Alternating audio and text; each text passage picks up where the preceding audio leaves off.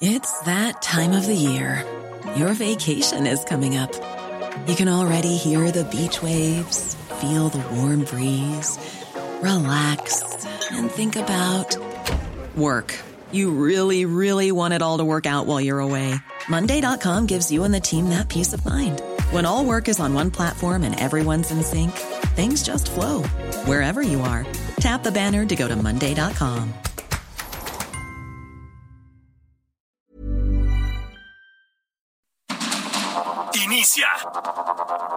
Heraldo Noticias de la tarde con Jesús Martín Mendoza.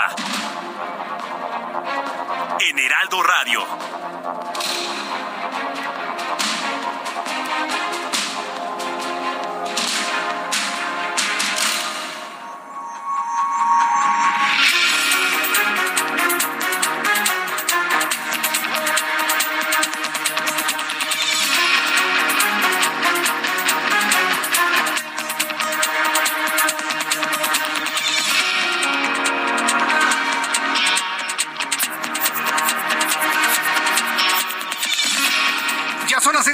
been hora del centro de la República Mexicana. Bienvenidos, muy buenas tardes. Iniciamos el Heraldo Radio a través de las frecuencias del Heraldo de México en su cadena de radio, la más grande en todo el país y en los Estados Unidos.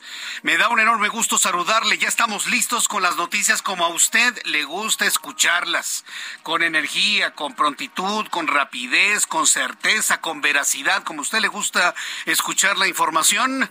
Yo soy Jesús Martín Mendoza y como siempre le digo, súbale el volumen a su radio, que le tengo la información más importante hasta este momento.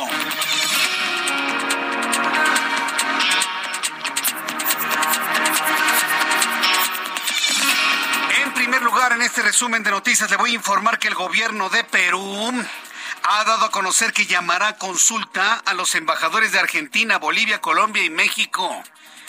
Está el embajador Pablo Monroy de México en Perú, mire, con un pie afuera de Perú.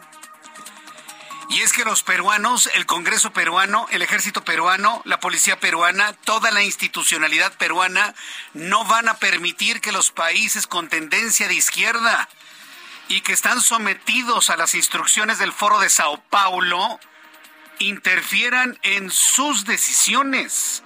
Perú lo ha dejado completamente claro. Mire, Perú podrá ser el país más pobre que usted se imagine y seguramente lo que sucede en Perú a usted no le interesa.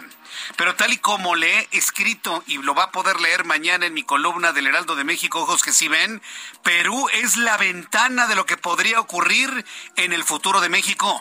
Perú es una ventana hacia el futuro y por eso debemos llegar, llevar con toda puntualidad todo lo que está ocurriendo en Perú, porque eso que ocurre en Perú puede ocurrir en México cuando Morena, López Obrador y todos sus seguidores no reconozcan su derrota en 2024.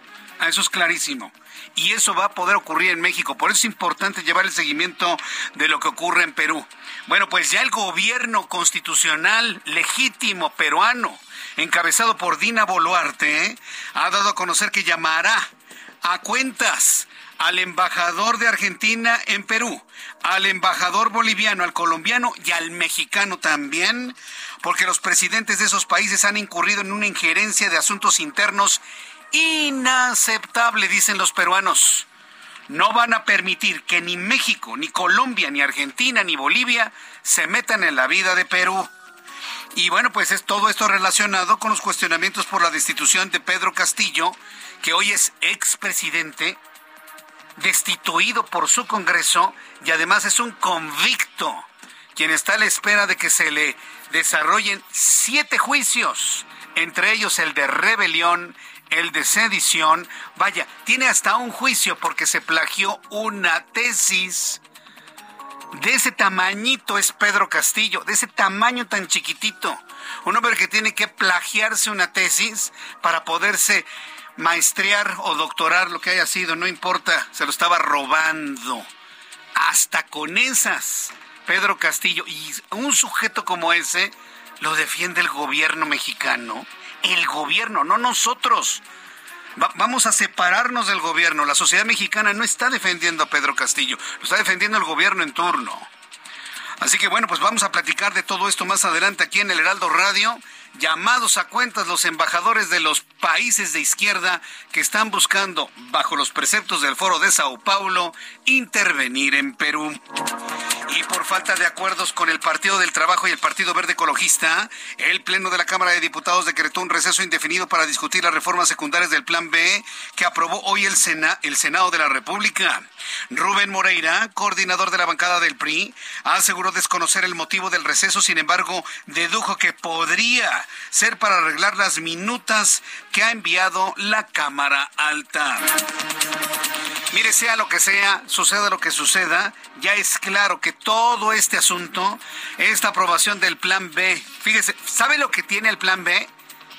elimina los 300 distritos electorales. ¿Sabe lo que es el distrito electoral? Es la oficina que se encarga de la instalación de las casillas y en el momento de las elecciones recibir los paquetes electorales para su cómputo. Y los desaparecieron los morenistas. ¿Qué pretenden, eh? ¿Quién va a instalar las casillas? ¿Quién va a hacer el cómputo de los votos? Nadie. ¿Sabían que también desaparecieron el PREP? Yo no entiendo cómo alguien de izquierda puede aceptar que hayan desaparecido el programa de resultados electorales preliminares. Era el programa en donde llegaban precisamente al distrito electoral, llegaban las actas, se computaban y se daban a conocer públicamente cómo iban los resultados. Algunos iban subiendo, otros iban bajando. El PREP ha desaparecido ante esta intentona del presidente por mancillar al INE y evitar que la oposición le gane la presidencia en 2024. Claro, hablemoslo, hablemoslo claramente. Si no, dígame cuál es el objetivo. ¿Nada más la venganza? No, no nada más es la venganza. Lo vamos a platicar un poco más adelante aquí en el Heraldo Radio. Y luego que Ricardo Monreal perfilara su voto, no, no perfiló, emitió su voto al plan B en contra Jesús Zambrano, dirigente nacional del PRD, aclaró que las puertas de su partido están cerradas para el senador morenista debido a que jugó demasiado con el tiempo. Ricardo Monreal votó en contra del bodrio de reforma electoral que se aprobó en el Senado de la República nada más por los morenistas. Él mismo aclaró que no busca con ese voto en contra congraciarse con la oposición y en respuesta el PRD le dijo, ni nos veas, mano. Aquí las puertas están cerradas. Mientras tanto, la jefa de gobierno de la Ciudad de México, Claudia Sheinbaum, anunció que prevé que el tramo subterráneo de la línea 12 del metro reabre el 15 de enero de 2023 tras un periodo de largas pruebas. Agregó que continúan con los trabajos en el tramo elevado con labores de 85 claros al mismo tiempo. En este resumen de noticias le adelanto y le daré con detalle más adelante que el Banco de México tomó la decisión de aumentar 50 puntos base la tasa de interés referencial prácticamente en espejo con lo ocurrido con la Reserva Federal de los Estados Unidos, situándola en 10.5%. Una nueva cifra récord para esta tasa y este anuncio lo da Banjico tras el aumento de la tasa de interés en los mismos términos o digamos en la misma proporción en la Reserva Federal de los Estados Unidos. Más adelante voy a conversar con Juan Musi, analista financiero, para que nos diga cuáles son las expectativas y qué es lo que se visualiza ya con estos dos definiciones de política monetaria tanto en Estados Unidos como en México. Son las seis de la tarde con ocho minutos. Saludamos a nuestros compañeros reporteros urbanos, periodistas especializados en información de ciudad. Israel Lorenzana, me da mucho gusto saludarte. ¿Desde dónde te ubicamos, Israel? Jesús Martín, muchísimas gracias. En estos momentos estamos ubicados a la altura de la avenida Centenario, al cruce un río Churubusco, Jesús Martín. Fíjate que tenemos un bloqueo, se trata de vecinos de la alcaldía Coyoacán, quienes están pidiendo que pues lleguen las autoridades para arreglar una situación que se da con el deportivo de nombre La Fragata. Ellos señalan que hay cobros indebidos, excesivos, y en ese sentido, bueno, pues están pidiendo la presencia de las autoridades. Durante tres meses Jesús Martín estuvo cerrado este deportivo y les estuvieron cobrando y ahora quieren hacer este cobro obligatorio y por supuesto los usuarios de este deportivo La Fragata pues están en contra de estos cobros, por ello han decidido bloquear Avenida Centenario. Está muy complicada la circulación, Jesús Martín. Los carriles laterales también de Churubusco con dirección hacia Tlalpan están cerrados. Tenemos una patrulla atravesada para evitar que circulen los vehículos. Casi imaginar el contratiempo que se registra en materia vehicular es hora pico. Así que bueno, pues no queda más que recomendar a nuestros amigos utilizar los carriles centrales con dirección hacia Tlalpan, que aunque están muy complicados, es la única alternativa para nuestros amigos que van también con dirección hacia la zona de la vida. En sentido opuesto, la circulación un poco más aceptable, también con asentamientos, hay que anticipar su paso por varios minutos, esto con dirección hacia la avenida de los insurgentes. Jesús Martín, la información que te tengo. Muchas gracias por esta información, Israel Lorenzana. Hasta luego. Saludo con mucho gusto a mi compañero Alan Rodríguez. ¿En dónde te ubicamos, Alan? Muy buenas tardes. Jesús Martín, amigos, muy buenas tardes. Zona norte de la Ciudad de México, calzada San Juan de Aragón, con ligera carga desde la zona de Loreto Favela hasta el cruce con Ferrocarril Hidalgo. En el sentido contrario, ya comienza a registrarse carga desde la zona de Gran Canal y la afectación está llegando hasta el cruce con Eduardo Molina. Mucha precaución en este cruce Molina y San Juan de Aragón por peatones que están cruzando hacia la zona del centro comercial. Por otra parte, completamente despejada la circulación de la avenida Ferrocarril Hidalgo desde la zona del eje 5 norte, la zona del metro Martín Carrera, hasta el cruce con el circuito interior y así continúa completamente despejado hasta el cruce con la avenida del trabajo, esto en la zona del barrio de Tepito. Es el reporte que tenemos. muchas gracias por la información, Alan Rodríguez. Continuamos al pendiente, buenas tardes. Continuamos al pendiente, muy buenas tardes. Son las 6 de la tarde con 11 minutos hora del centro de la República Mexicana. Es momento de revisar qué es lo que sucedió un día como hoy, 15 de diciembre. En México, el mundo de la historia. Abraham, Abraham Arreola. Amigos, bienvenidos. Esto es un día como hoy en la historia. 15 de diciembre, quincena, por favor, ya llega. 1791. En Estados Unidos son introducidas las primeras 10 enmiendas a la constitución de ese país.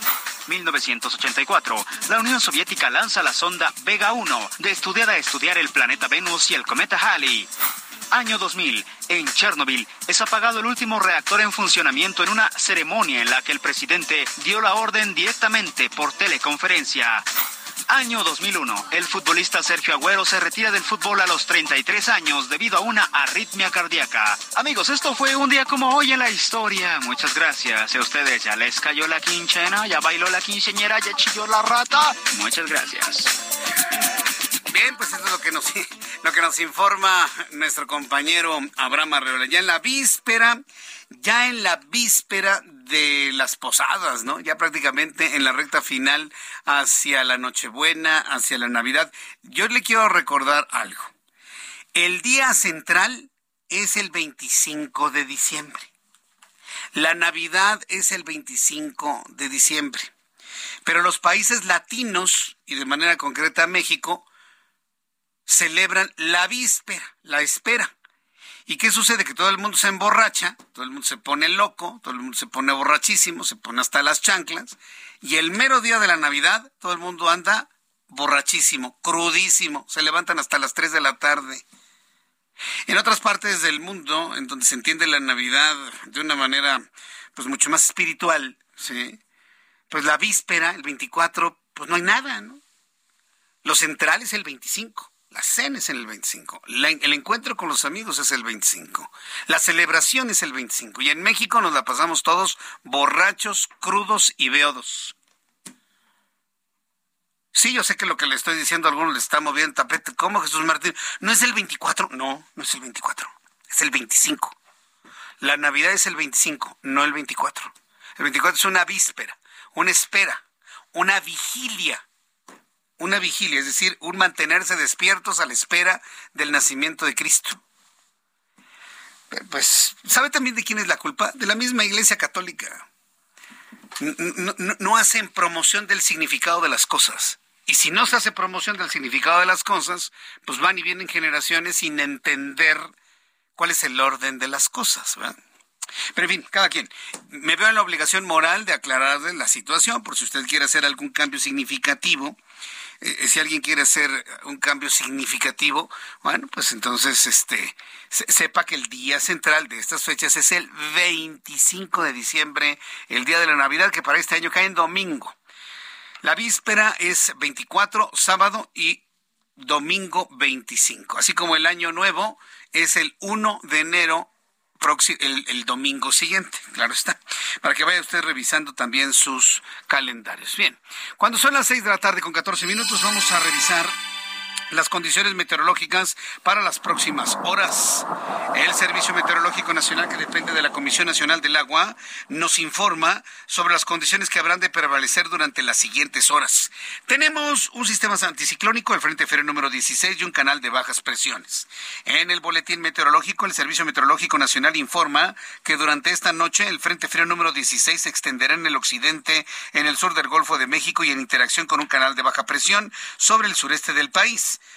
van a ocasionar lluvias puntuales fuertes en Puebla, Oaxaca, Veracruz, Chiapas y Tabasco, así como lluvias y chubascos en Hidalgo y la península de Yucatán. La masa de aire frío asociado al frente mantendrá el ambiente nocturno frío muy frío sobre el noroeste, norte, noreste, centro y oriente del territorio, con heladas durante la madrugada del viernes. A su vez se prevé que densos bancos de niebla en la Sierra Madre Oriental y viento de componente norte con rachas de 40 a 60 kilómetros por hora en el litoral de Tamaulipas y Veracruz. Además, Observamos en atmósfera dos sistemas de alta presión en niveles medios de la atmósfera que mantendrán baja probabilidad de lluvia en la mayor parte del territorio nacional. Esto es lo que informa el Servicio Meteorológico Nacional. Ya con esto le doy a conocer el pronóstico del tiempo para las siguientes ciudades. Muy importante porque fíjese, ahora que estamos eh, ya de lleno, ¿eh? y se lo informo de una manera ya concreta y clara, estamos ya en la sexta ola de COVID-19 se ha incrementado en más de 200% el índice de contagios de COVID-19. Debe tomarlo en cuenta, no echarlo por la borda, ni que no le importe, utilice el cubrebocas. Mire, yo aquí tengo mi cubrebocas para las personas que me ven a través de YouTube. Les muestro mi cubrebocas que traigo en este momento, un KN95. Tenemos que seguir utilizando el cubrebocas prácticamente en todos lados. Estamos ya en la sexta ola de COVID y tanto el COVID como la influenza se exacerban con los cambios bruscos de temperatura, de los cuales le voy a informar. Amigos que nos escuchan en Guadalajara, Jalisco, temperatura en este momento 21 grados, la mínima, mañana al amanecer 6 grados, máxima 26 grados. Mañana termina el ciclo escolar, bueno, el primer semestre del ciclo escolar 2022-2023. Si van a ir sus hijos a la escuela, abríguelos muy bien porque estará haciendo mucho frío en Monterrey. Hay 17 grados a esta hora de la tarde, mínima 10, máxima 21 en Tijuana. 14 grados en este momento, mínima 5, máxima 16. En Villahermosa, Tabasco, 26 grados en este momento, mínima 22, máxima 30. Amigos en Mérida, Yucatán, sé que ya en este momento cayó la noche, 25 grados en este momento, mínima 21, máxima 33. Oaxaca, bellísima ciudad de Oaxaca. Saludos, abrazos, besos para nuestros amigos que nos escuchan en la gran capital oaxaqueña. 21 grados en este momento, mínima 9, máxima 26 y aquí en la capital de la República. El termómetro está en 20, perdón, 19 grados, estaba leyendo la temperatura en Acapulco, 26 en Acapulco, delicioso. Pero aquí en la Ciudad de México hay 19 grados, la mínima estará en 6 y la máxima para mañana 24 grados Celsius.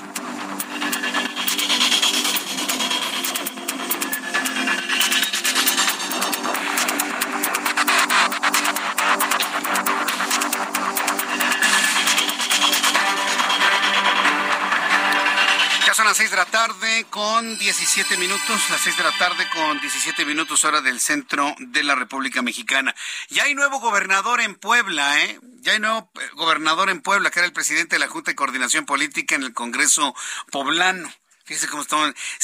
La rebatinga no se dio, yo creo que finalmente sí movió a los poblanos todos los cuestionamientos que les hicimos tanto en estos espacios noticiosos del Heraldo de México como en otros de la rebatinga y sed de poder que tienen en Puebla, que mire, lo resolvieron así. Y la secretaria de gobierno se quedó con las ganas de ser la gobernadora sustituta hasta el final del periodo. Mientras eso sucede y se concretaba ya la sustitución en la gubernatura sustituta en Puebla, Miguel Barbosa Huerta, exgobernador de Puebla, fue velado en la funeraria Valle de Los Ángeles.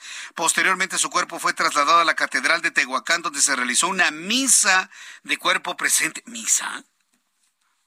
Una misa de cuerpo presente para finalmente llevar los restos del exfuncionario a su última morada en el Panteón Municipal de Tehuacán, tal y como fue su voluntad. Jesús Lemos es nuestro corresponsal en Puebla y nos informa. Adelante Jesús, gusto en saludarte. Muy buenas tardes. ¿Qué tal, Jesús Martín? Muy buenas tardes. Buenas tardes a todo el auditorio y vamos a partir de lo que se vivía en las últimas horas en el territorio poblano. Ya fue la madrugada de este día cuando los 41 diputados locales lograron los consensos necesarios para elegir a Sergio Salomón Céspedes como el gobernador sustituto que acabará prácticamente el periodo constitucional de Miguel Barbosa Huerta luego de que falleció en las últimas horas bajo el argumento de causas naturales. Este periodo, que simplemente será por un plazo de dos años, habrá de concluir, insisto, el próximo 13 de diciembre de 2024. Reiterar, Sergio Salomón Céspedes, hasta ayer fue presidente de la Junta de Gobierno y Coordinación Política del Congreso del Estado de Puebla. Ya por la madrugada de hoy rindió protesta al frente de este cargo, donde su primer mensaje fue garantizar la continuidad de los proyectos que impulsó en su momento el mandatario Miguel Barbosa Huerta. Sobre el tema del entierro del, gobernador, hay que resaltarlo. Ayer sus eh, restos llegaron al municipio de Tehuacán, donde bien refieres, fue velado por segunda ocasión por familiares, amigos y algunos funcionarios del actual gobierno del estado de Puebla. Hoy por la mañana, su féretro fue llevado a la catedral del municipio de Tehuacán, donde se llevó a cabo una misa y que estuvo encabezada por el arzobispo de Puebla, Víctor Sánchez Espinosa, y minutos más tarde, como fue su petición en vida, estos restos ya por fin descansan en su última morada. Me refiero concretamente al, al Panteón Municipal que se ubica en este municipio de Tehuacán, el segundo más importante del territorio poblano, Jesús Martín. Bien, pues bueno, con lo ocurrido entonces el día de hoy, se acaba la historia del señor Barbosa, ¿verdad? prácticamente se acaba el periodo de Miguel Barbosa Huerta y inicia una nueva clase política que estará a cargo de Sergio Salomón Céspedes. Insisto, parte del mensaje que él mandó será garantizar la continuidad del barbosismo y ya se verá qué pasa en los siguientes días, tomando en cuenta que pues el 2023 también se caracterizará por la aplicación de diversos recursos públicos. Más de 119 mil millones de pesos son los que se etiquetaron para el territorio poblano en el siguiente ejercicio fiscal. Jesús Martín. Correcto. Gracias por la información. Gracias, buenas noches. Hasta luego, Jesús Lemos, que te vaya muy bien. Dice Sergio Salomón, el nuevo gobernador, que va a continuar con el bar barbosismo o el barbarismo. Dios cuida Puebla. Pero estoy seguro que sí va a haber cambios. Eh, pues mire, políticamente es lo que tiene que decir finalmente el señor Salomón. Pero mire, todos los gobernados, todos los que llegan a esos niveles de poder se embriagan, evidentemente, y siempre buscarán meterle su estilo propio a las cosas. Así que, eso de que va a continuar el barbosismo es nada más de dientes para afuera. Ya lo va a ver en unos meses, ¿no? haciendo gobierno, haciendo gobierno de una manera pues, muy distinta, muy a su estilo. Y por supuesto, pues aquí en el Heraldo de México, Heraldo Radio, le iré dando a conocer cuáles van siendo esos cambios y ese estilo específico que Sergio Salomón le va a imprimir al gobierno del Estado de Puebla en el tiempo que le quede. ¿eh? Muy poquito tiempo, dos años, de aquí a 2024. Coincide la elección de gobernador con la elección presidencial en 2024. Nada más imagínense cómo se va a poner. No, no, no, no, no. Le digo que 2024 se va a poner, bueno, de pronóstico reservado. Son las 6.22 hora del centro de la República Mexicana. Continuando con la información aquí en el Heraldo Radio, quiero informarle que este jueves el ministro presidente de la Suprema Corte de Justicia de la Nación, Arturo Saldívar, rindió su cuarto informe de labores en el en el cual afirmó que entregar un poder judicial de la federación que resiste los embates de los factores reales del poder y que preserva su independencia judicial. Ya se va Arturo Saldívar y este fue su última su último informe. Así es, Jesús Martín, te saludo con gusto. Arturo Saldívar rindió su cuarto y último informe de labores como presidente de la Suprema Corte de Justicia de la Nación y aseguró que en estos cuatro años de su administración se logró desarticular las redes de corrupción y tráfico de influencias que operaban en la Judicatura. Detalló que en 2022 el Consejo de la Judicatura Federal sancionó a 17 titulares y se judicializaron tres carpetas de investigación en contra de funcionarios. Su informe indica que las sanciones contra los servidores públicos de áreas administrativas del Consejo de la Judicatura Federal ascienden a 16 millones de pesos. Durante su administración se realizaron además 197 readscripciones de juzgadores por nepotismo, lo que, según Saldívar, da cuenta de la magnitud de la problemática, pero también de la firmeza para erradicarla. Aseguró que ahora al Poder Judicial Federal no se ingresa por relaciones ni compadrazgos, ni las plazas se intercambian por favores de ningún tipo, sino se ingresa eh, a través de méritos. En su informe estuvo presente el presidente Andrés Manuel López Obrador, también los otros 10 ministros, la jefa de gobierno de la Ciudad de México, Claudia Sheinbaum, el secretario de la Defensa Nacional, Luis Crescencio Sandoval, el secretario de Marina, Rafael Ojeda, el secretario de Gobernación, Adán Augusto López, el fiscal general de la República, Alejandro Gertz Manero, entre otros funcionarios. Saldívar también aseguró que concluye su gestión satisfecho y que entrega un poder judicial de la Federación renovado y que responde a los embates de los factores reales de poder. Hasta aquí mi reporte. Muchas gracias por la información. Voy a ir a los anuncios y regreso con más noticias en el Heraldo. Escucha las noticias de la tarde con Jesús Martín Mendoza. Regresamos. Continúa Heraldo Noticias de la tarde con Jesús Martín Mendoza.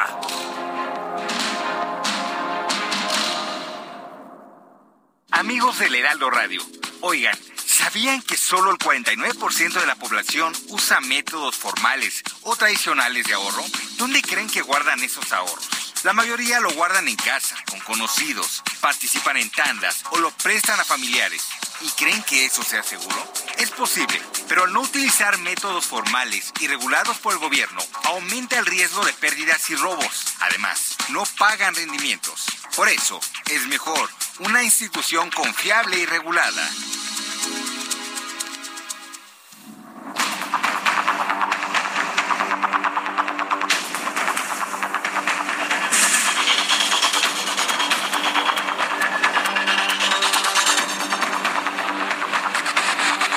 son las seis de la tarde con 31 minutos, las seis de la tarde con 31 horas del centro de la República Mexicana. Quiero enviarle un gran saludo, un gran abrazo a nuestra querida radio escuche todos los días. nunca se pierde nuestro programa de noticias. Creo que no ha estado, creo que una vez en años. Claudia Verónica Gutiérrez Olvera, que hoy es su cumpleaños. Estimada Claudia Verónica Gutiérrez Olvera, te envío un fuerte abrazo, saludos, están haciendo ya fiesta aquí en todo el grupo de YouTube, que si los tacos, que si el pastel, que si las cervezas, que no sé qué tanto.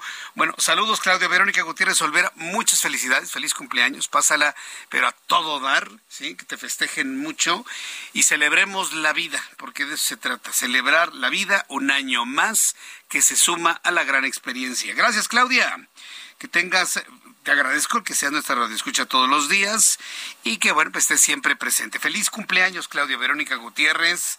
Y bueno, pues celebra y festeja con todos los amigos que están reunidos en estos momentos en nuestra cuenta de YouTube, en el canal Jesús Martín MX. ¿Quiere entrar a la fiestota que están armando en YouTube? Jesús Martín MX, arroba Jesús Martín MX. Se va a encontrar con un grupo de amigos que le va a encantar. Bueno, se va a sentir usted feliz del grupo de amigos con el que se va usted a encontrar. Vamos a entrar en comunicación con quién, Ángel, me decías. Vamos a entrar en comunicación eh, con nuestra compañera Elia Castillo, reportera del Heraldo Media Group. Y es que luego de que hoy fue aprobado el plan B, digo hoy porque fue en la madrugada, el plan B de la reforma electoral del presidente mexicano en el Senado, el Pleno de la Cámara de Diputados, ah, porque del Senado, una vez ya cometido este inesidio, ¿cómo llamarlo? Una vez ya cometido el inesidio en el Senado, enviaron el acta de defunción a la Cámara de Diputados. Bueno, pues ahí en la Cámara de Diputados se decretó un receso indefinido para discutir las reformas secundarias. Sin embargo, aunque Morena y aliados Verde Ecologista PT y PES aprobaron cuatro reservas para beneficiar a partidos políticos con menos votos, una de ellas impulsada por el Verde Ecologista denominado de vida eterna para firmar candidaturas comunes, Hace unos momentos el mismo Verde Ecologista señaló en conferencia que va a retirar la cláusula de vida eterna, pues asegura que no la necesitan como oposición. Elia Castillo, adelante, gusto en saludarte. Muy buenas tardes. Muy buenas tardes, Jesús Martín. Te saludo con mucho gusto a ti al auditorio. Bueno, te comento que hace unos minutos, después de cinco horas de receso, pues reinició esta sesión ordinaria de la Cámara de Diputados, que cabe aclarar es la última del periodo, eh, eh, eh periodo ordinario de sesiones. Te comento que justamente hace unos momentos la fracción parlamentaria del Partido Verde Ecologista de México acaba de presentar eh, o de anunciar en el Pleno de la Cámara de Diputados que aceptará que se retire del plan B de reforma electoral esa cláusula, como bien decías, conocida como de vida eterna, que permiten los mini partidos, la transferencia de votos con los partidos con los que hagan coalición y así garantizar su registro nacional, aunque incumplan con el 3% de la votación directa en una elección. Esto, esto que marca la ley. En conferencia de prensa previo al inicio de la sesión, bueno, pues Carlos Puente, el coordinador de la fracción parlamentaria del Partido Verde Ecologista de México, hizo este anuncio, acusó que están siendo difamados, que no están pidiendo nada a cambio de eh, su voto. Sin embargo, bueno, este receso se debió eh, Jesús Martina que sostuvieron una larga reunión con el secretario de Gobernación, Adán Augusto López, allí en Bucareli, tanto Morena como el Partido Verde y el Partido del Trabajo. Justamente luego de esta reunión, eh, del término de esta reunión con el secretario de Gobernación, es cuando el Partido Verde Ecologista de México hace este anuncio, asegura que no estaba negociando nada, sin embargo, pues este receso se debió justamente a que no se lograban acuerdos entre eh, Morena y sus aliados. Así es que plantearán una inusual y fuera del proceso legislativo solicitud Jesús Martín para que se retire del artículo 12 de la Ley General de Instituciones y Procedimientos Electorales la redacción en la que se establecen justamente estas candidaturas comunes y eh, donde se establece que los partidos deberán celebrar un convenio de distribución de los votos emitidos. Eh, en, sin embargo, Jesús, este esta redacción no forma parte de los cambios que regresó el Senado de la República, que son los únicos que se van a discutir el día de hoy en el Pleno de la Cámara de Diputados. Esta redacción es parte de lo que ya se aprobó en sus términos por parte del Senado y no forma parte de la minuta o de los cambios que regresó el Senado de la República, así que no se le pueden hacer cambios. Y en caso de que se le hicieran cambios, tendría que regresar forzosamente al Senado de la República para que se vuelva a realizar otra discusión para que vuelva a haber otra votación. Y bueno, ellos buscan a que esta modificación se haga simplemente a través de un acuerdo, un acuerdo que acepte la mesa directiva de esta Cámara de Diputados. Así que el eh, el coordinador, perdón, de la fracción parlamentaria del Verde señaló que dejarán a la mesa directiva de esta Cámara de Diputados quien tome la última decisión de si sí les va a aceptar este acuerdo para que se reforme pues este esta redacción sin necesidad que regrese al Senado de la República o bien pues eh, finalmente que se haga la modificación y se regrese al Senado de la República, que es lo que marca la ley Jesús Martín. Así que bueno, estamos a, a, hace unos minutos reinició esta sesión, se espera una, una sesión larga, Jesús Martín, que termine la madrugada de, de viernes. A, ver, déjame ver si te entendí. Es decir, si entonces modifican el dictamen, porque el Partido Verde Ecologista quiere quitar la cláusula de la vida eterna, con esa que la modifican, la tienen que regresar otra vez al Senado de la República, Elia. Correcto. Además, el Senado de la República ya se ya cerró, ya cerró su periodo ordinario de sesiones, por lo cual en este caso tendría que pasar pasarse hasta el próximo periodo de sesiones que inicia el primero de febrero, Jesús Martín, o bien en un periodo extraordinario. Mira, qué, interesante lo que ha ocurrido. Bueno, pues vamos a ver, ¿a qué hora termina la sesión? ¿Cuándo cierra la Cámara de Diputados, Elia? Hoy es el último día, eh, hoy es el último día, el 15 de diciembre, el último día del periodo ordinario de sesiones, sin embargo, y lo más seguro es que recurran al reloj parlamentario Jesús Martín y ah. bueno, pues se puede ampliar esta sesión hasta la próxima semana. Ah, ok. paran el reloj, ¿no? Y le hacen como máquina del tiempo, ¿no? Y en San Lázaro. Así es. Como ya inició la sesión del 15 de diciembre, eh, hasta que no se cierre sigue siendo 15 de diciembre. Aunque sea 16, 17, 20, sigue siendo 15 de diciembre adentro de la Cámara de Diputados. Correcto. Gracias por la información, Elia. Muy buenas tardes, Jesús. Hasta luego, buenas tardes. Que te vaya muy bien.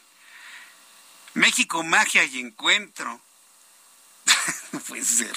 De verdad no puede ser. ya, esto ya nos lo conocíamos, ¿no? Pero no me imaginé que en estos tiempos volvieran a activar la máquina del tiempo en la Cámara de Diputados. México corrupto, descompuesto en su política.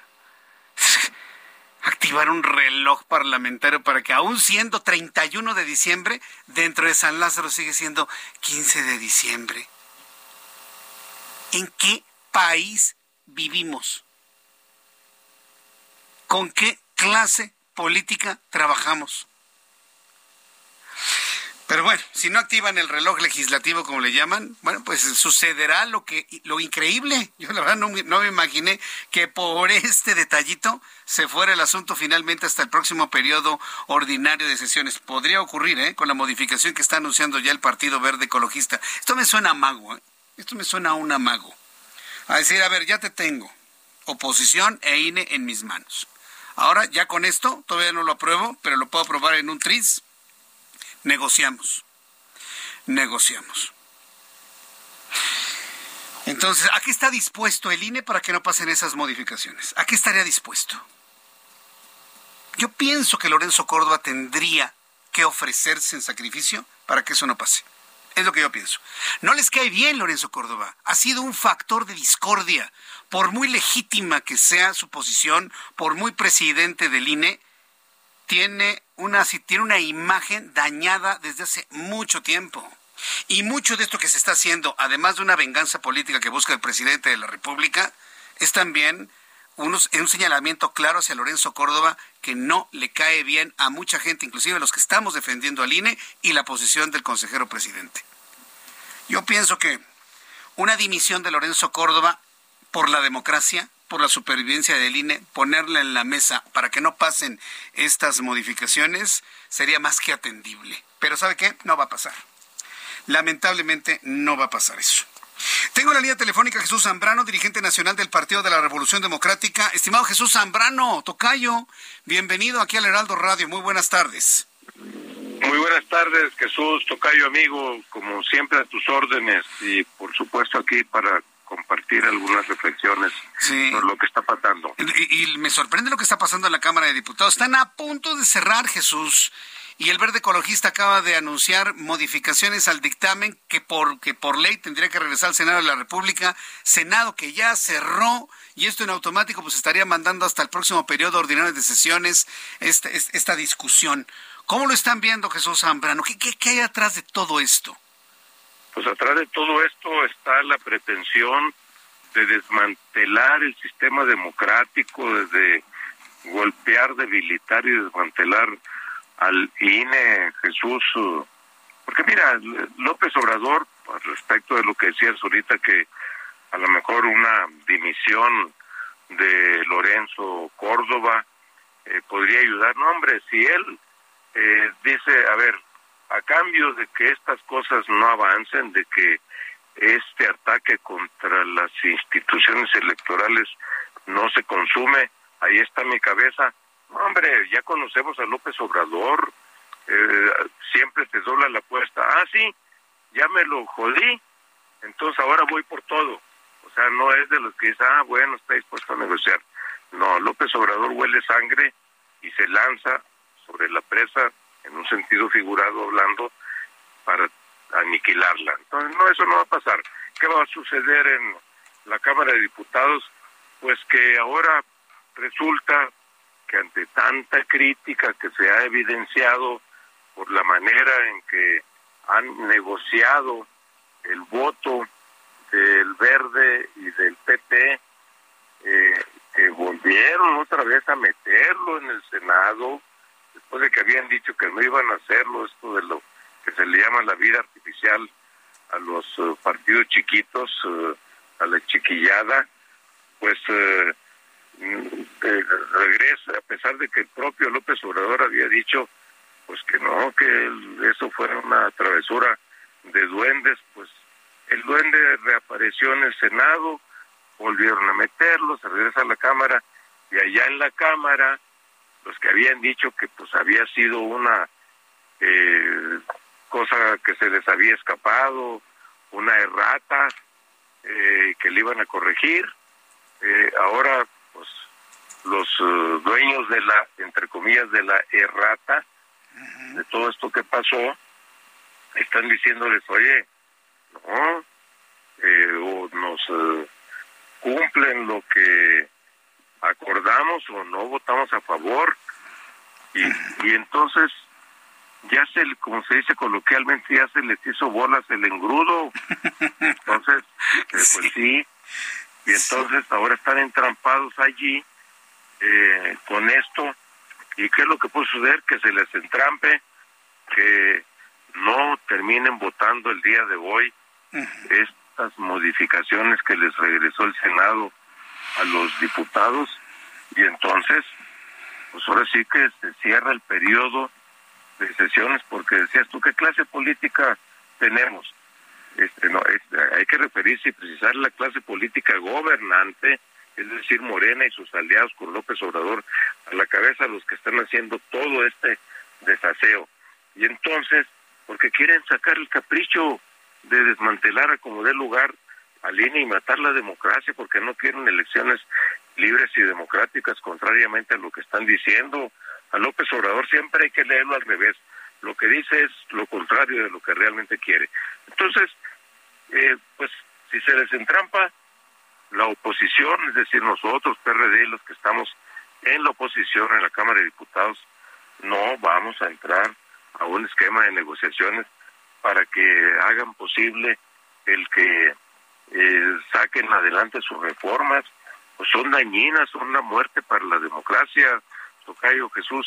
Entonces, eh, nosotros, y lo he estado platicando todo el día, desde ayer y hoy, con nuestro coordinador, el diputado Cházaro, en San Lázaro, y no vamos a entrar a eso.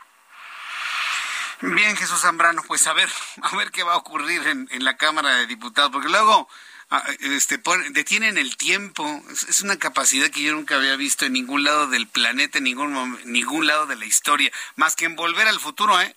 Detener el tiempo ahí, ¿no? dentro de San Lázaro. Pues sí, eh, volver al futuro o simple y sencillamente... O regresar al pasado. un regreso brutal a lo peor que teníamos antes de 1996, cuando empezamos a tener un órgano electoral imparcial, autónomo e independiente del gobierno. Bien, Jesús Zambrano, nos mantenemos al pendiente y cualquier novedad, pues volvemos a entrar en comunicación para hacer algún análisis y reflexiones sobre ello. Muchas gracias, Jesús Zambrano.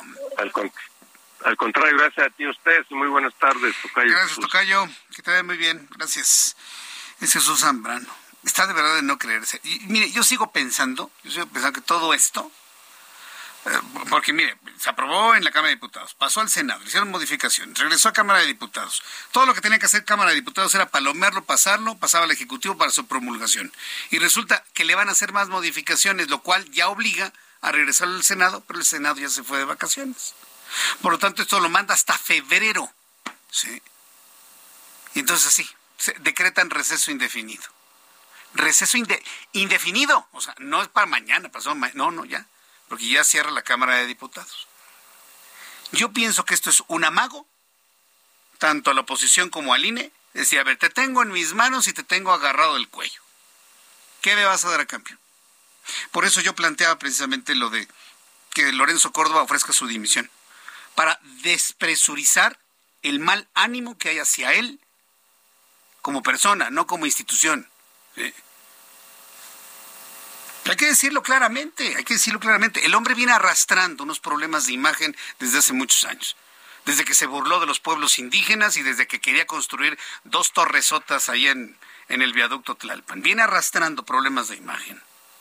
Si verdaderamente para Lorenzo Córdoba su preocupación es la democracia, que ofrende su cargo.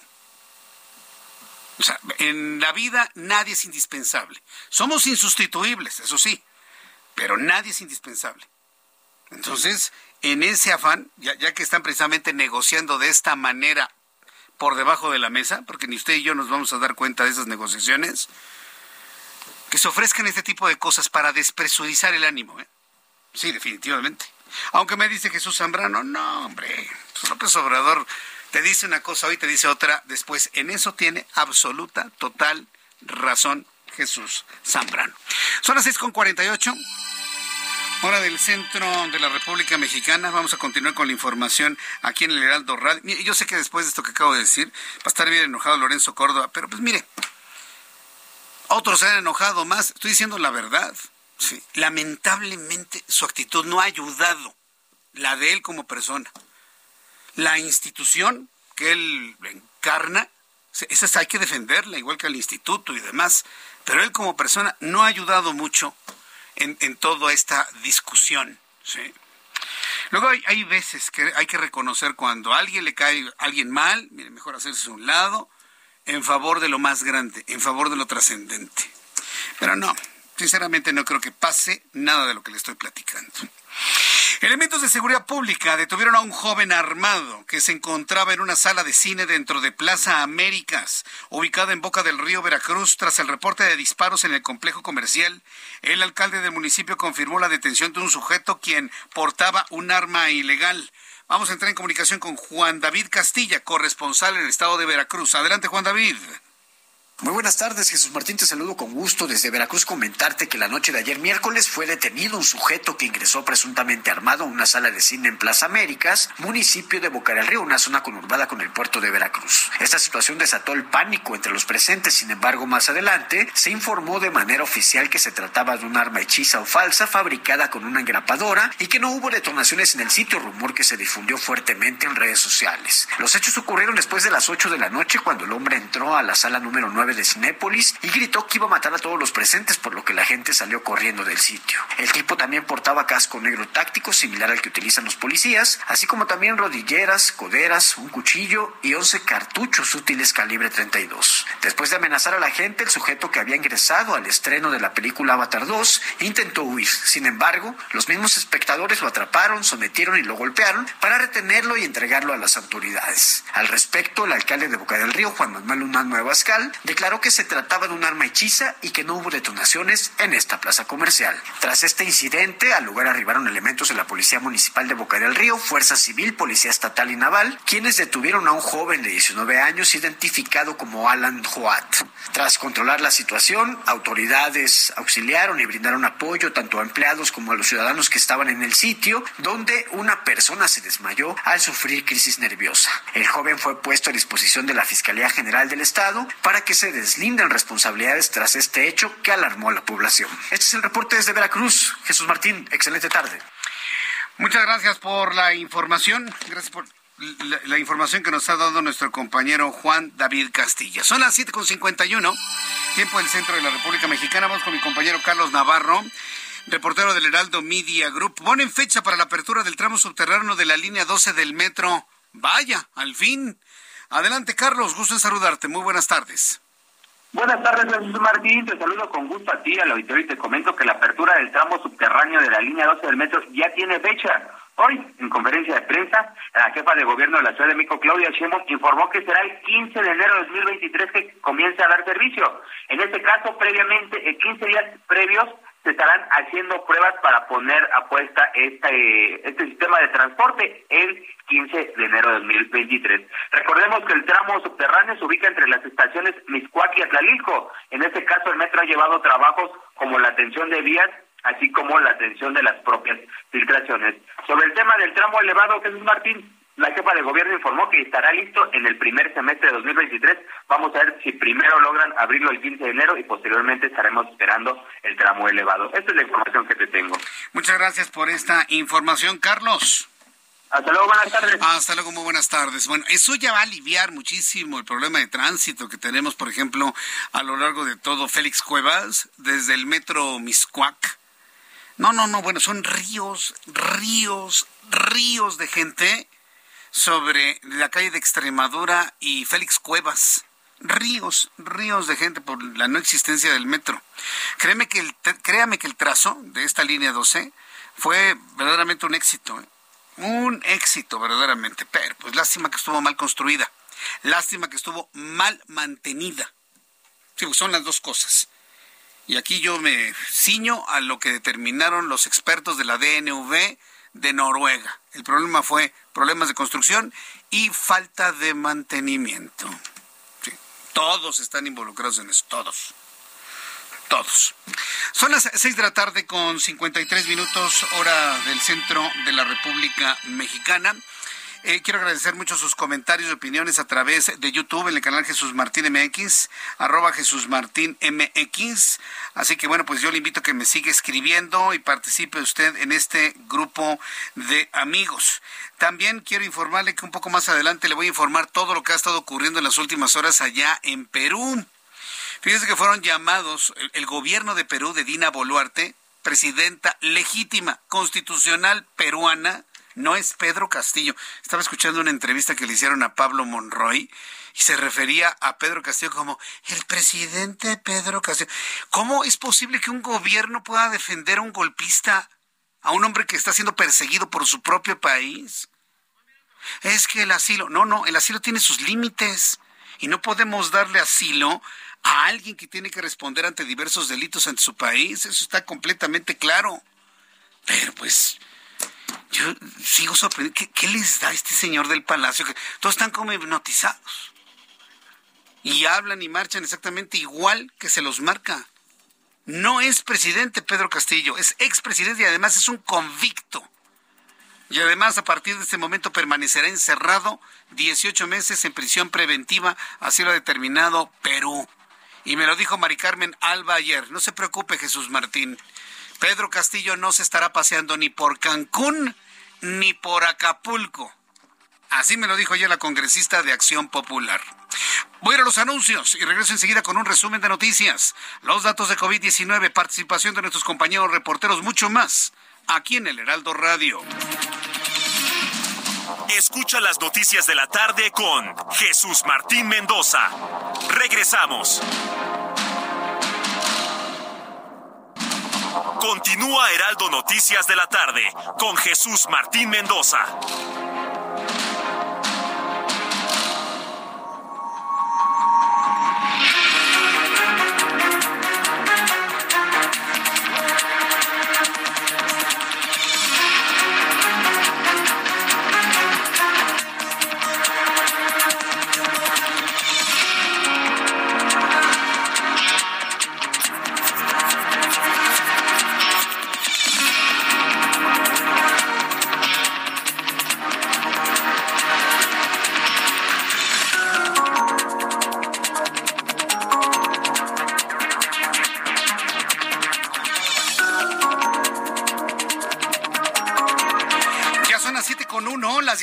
Con uno, hora del centro de la República Mexicana, le presento un resumen con las noticias más importantes en el Heraldo Radio. En primer lugar, quiero informarle que ya la Secretaría de Salud y diversas organizaciones hablan de oficialmente que estamos ya en la sexta ola de COVID-19. Mire, yo sé que esta información ya cansa. dice, ay, no, otra vez Jesús Martín. Pero es la verdad. Si usted no se cuida, por muy vacunadito que esté, le va a volver a dar COVID. Ah, es que ya tengo cuatro vacunas. Pues le puede dar. Y no sé, hay quienes pensamos que le puede dar más todavía. ¿eh? Así que los que están vacunados son los que más deberían cuidarse de que no les dé COVID-19 en esta sexta ola. La Secretaría de Salud acaba de informar que hasta este momento se contabilizan 7.165.257 contagiados de COVID-19 desde que inició la pandemia. En el último informe se revela que la cifra ha aumentado en 19.848. Oiga, esto no es ningún final de la pandemia, ¿eh? 19.848 nuevos contagiados de COVID-19 para un total para un total de 7.165.257. Han fallecido en las últimas 24 horas 107 mexicanos a consecuencia de COVID y usted ya no usa el cubrebocas y ya le da besos a 50 personas al mismo tiempo y ya no le importa y dice ahí fuera el, el cubrebocas y mire, se sigue muriendo la gente de COVID. 107 muertos para un total de 330.699. Claro está, cifra oficial si vemos las cifras reales, según algunas personas, bueno, pues podríamos estar en una cifra que ande rondando ya y se acerca peligrosamente al millón de mexicanos muertos por la pandemia de COVID-19. En este resumen de noticias le informo que en entrevista con el Heraldo Radio, Jesús Zambrano, dirigente nacional del PRD, aseguró que el Plan B quiere desmantelar al INE y matar la democracia a través de reformas dañinas, contrario a lo que dice el presidente mexicano, quien siempre hace lo opuesto a lo que dice. Zambrano agregó que tras las modificaciones realizadas en el Senado, el Partido Verde en diputados está en desacuerdo porque no cumplieron lo acordado, por lo que existe la posibilidad de que el Plan B no sea votado el día de hoy, sino que se vaya esta discusión hasta febrero del año que entra. Esto es lo que nos informó Jesús Zambrano. Al INE y matar la democracia porque no quieren elecciones libres y democráticas, contrariamente a lo que están diciendo. A López Obrador siempre hay que leerlo al revés. Lo que dice es lo contrario de lo que realmente quiere. ¿no? Eh, o nos eh, cumplen lo que acordamos o no votamos a favor y entonces ya se, como se dice coloquialmente, ya se les hizo bolas el engrudo y entonces ahora están entrampados allí eh, con esto. ¿Y qué es lo que puede suceder? Que se les entrampe, que no terminen votando el día de hoy estas modificaciones que les regresó el Senado. Dice Jesús Zambrano que hay que leer al presidente al revés. también proyecta, ¿eh? Se, proyecta, dice lo que él siente que sienten los otros. es una cosa verdaderamente extrañísima. Mientras tanto, la Organización Mundial de la Salud actualizó la cifra aproximada de defunciones por COVID-19 en 2020 y 2021 de 5.42 millones de personas a 14 millones 830 mil seres humanos muertos a nivel global. Es decir, que el exceso de mortalidad es tres veces mayor a las primeras estimaciones. Olvídese, no son ¿cuánto dice? 5.42 millones de muertos. Estamos hablando de casi 15 millones de muertos según las estimaciones actualizadas, corregidas por parte de la Organización Mundial de la Salud. El Consejo Nacional de Ciencia y Tecnología, el CONACYT, admitió que el desarrollo de la vacuna Patria contra el virus SARS-CoV-2 que desarrolla en alianza con laboratorio Avimex. Ha enfrentado retos mayores a los originalmente esperados. No obstante, actualmente se encuentra en etapa final de desarrollo. Por ello será en el primer semestre de 2023 cuando se registren los resultados de la etapa final de desarrollo clínico para avanzar hacia la autorización para su uso de emergencia. Debo aclarar que esa vacuna patria no es mexicana no es mexicana. Es una donación de laboratorios estadounidenses a países subdesarrollados, a países del tercer mundo, como lo es México. Es una donación de una investigación estadounidense desarrollada en Nueva York para que países pobres, subdesarrollados, del tercer mundo, puedan trabajar en una versión particular de su vacuna con sus propios recursos y posibilidades. ¿Qué es lo que está haciendo México? Es importante que usted sepa esto también, para que no se quede con la idea de que hay una vacuna eh, que están haciendo aquí en México, mi presidente está haciendo una vacuna. No es cierto. La vacuna no es mexicana. Es una donación de tecnología, es una donación de patente que se hizo hace dos años desde los Estados Unidos a varios países de Latinoamérica y cada país le ha puesto su nombre. En el caso de México le pusieron Patria. Este jueves el Congreso de la Ciudad de México aprobó con 57 votos sin discusión a fondo y con mínimas reservas el paquete económico 2023 que contiene el Código Fiscal, Ley de Ingresos, Presupuesto de Egresos. Además aclaró que en la Ciudad de México no se van a crear nuevos impuestos ni no hay aumento en términos reales. Tras casi cinco horas de receso, el Pleno de la Cámara de Diputados retomó el debate de las minutas de reforma a diversas leyes secundarias en materia electoral, mejor conocidas como el Plan B de Morena. La discusión se reanudó luego de que Morena y aliados acudieron a la Secretaría de Gobernación para hablar sobre el tema y después de que el Partido Verde renunciara a la cláusula de vida eterna. Ya modificaron otra vez el dictamen. Por obligación tendría que regresar al Senado de la República.